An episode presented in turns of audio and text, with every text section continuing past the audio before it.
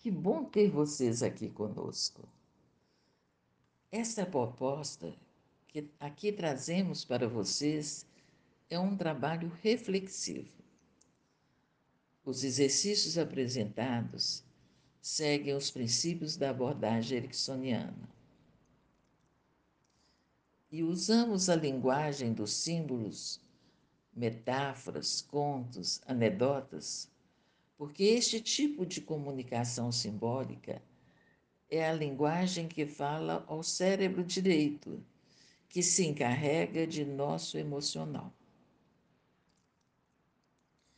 Hoje sabemos empiricamente que todos nós trazemos internamente os recursos e soluções que necessitamos para alcançar os nossos objetivos e manter nosso crescimento pessoal. As pesquisas com nossos sistemas corporais, neurológico, endócrino, muscular, cardíaco, digestivo, nos mostram a influência do sistema respiratório e, portanto, da respiração em relação a todos os outros sistemas do nosso corpo.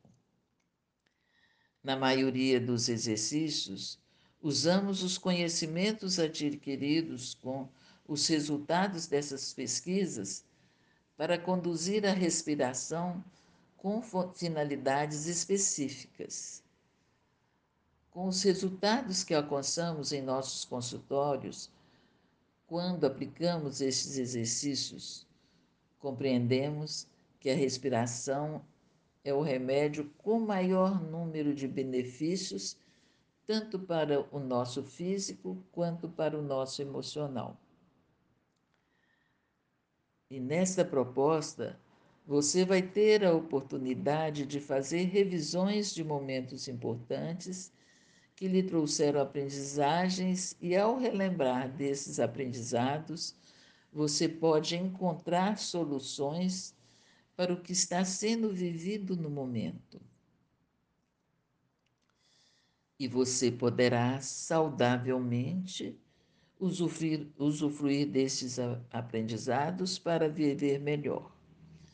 Isto poderá implicar em melhorar as relações com as pessoas, ficar mais focado, ter mais disposição, ter atitudes mais coerentes com seus valores, com seus pensamentos, com seus objetivos e alcançar suas metas mais facilmente.